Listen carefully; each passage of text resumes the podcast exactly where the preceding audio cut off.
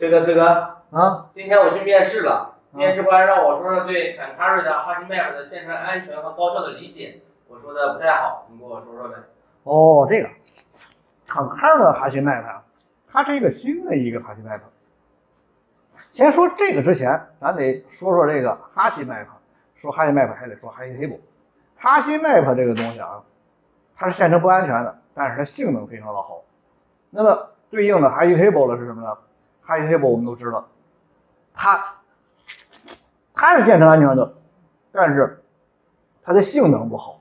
那么这哈希 table 是怎么弄呢？它是有 synchronized 上了锁的，但是上锁之后，它的线程就安全了，但是 hash table 的性能就不好了。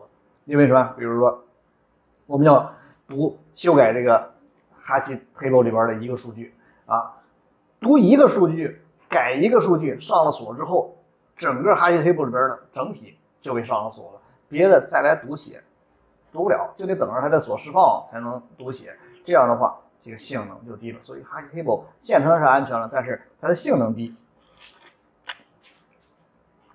这样呢，咱们看看这两个，一个 hash table，一个 hash map，一个是性能好，线程不安全；一个是线程安全，一个性能不好。这俩各走极端，最后怎么着找一个平衡，就设计了 concurrent hash map。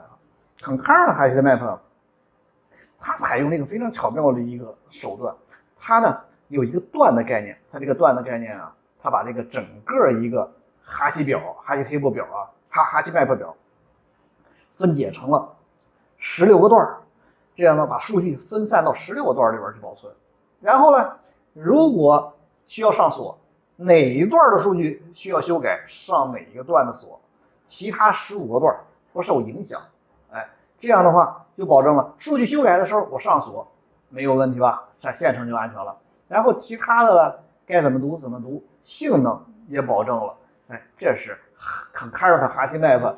之所以能够性能又好、安全性又好的这个原因，明白了吧？啊，